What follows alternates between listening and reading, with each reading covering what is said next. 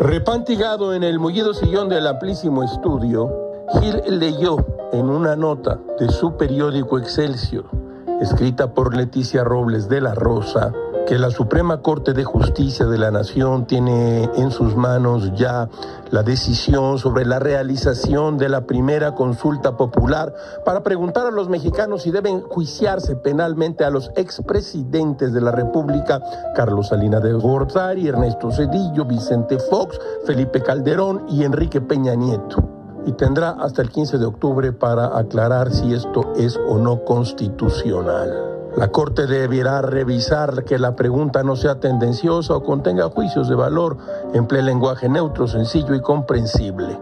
Paso a los jurisconsultos.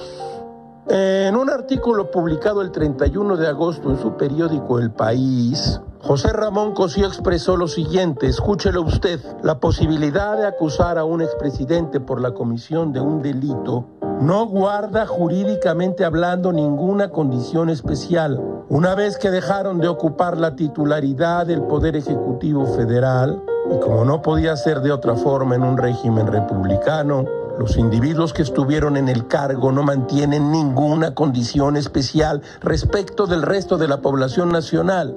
Están sometidos exactamente a las mismas condiciones jurídicas que cualquier integrante de esta presentar la persecución de estas personas como algo heroico al grado de tener que convocar a una consulta es, una vez más, un uso excepcional del derecho, eso que nuestras autoridades tanto necesitan evitar.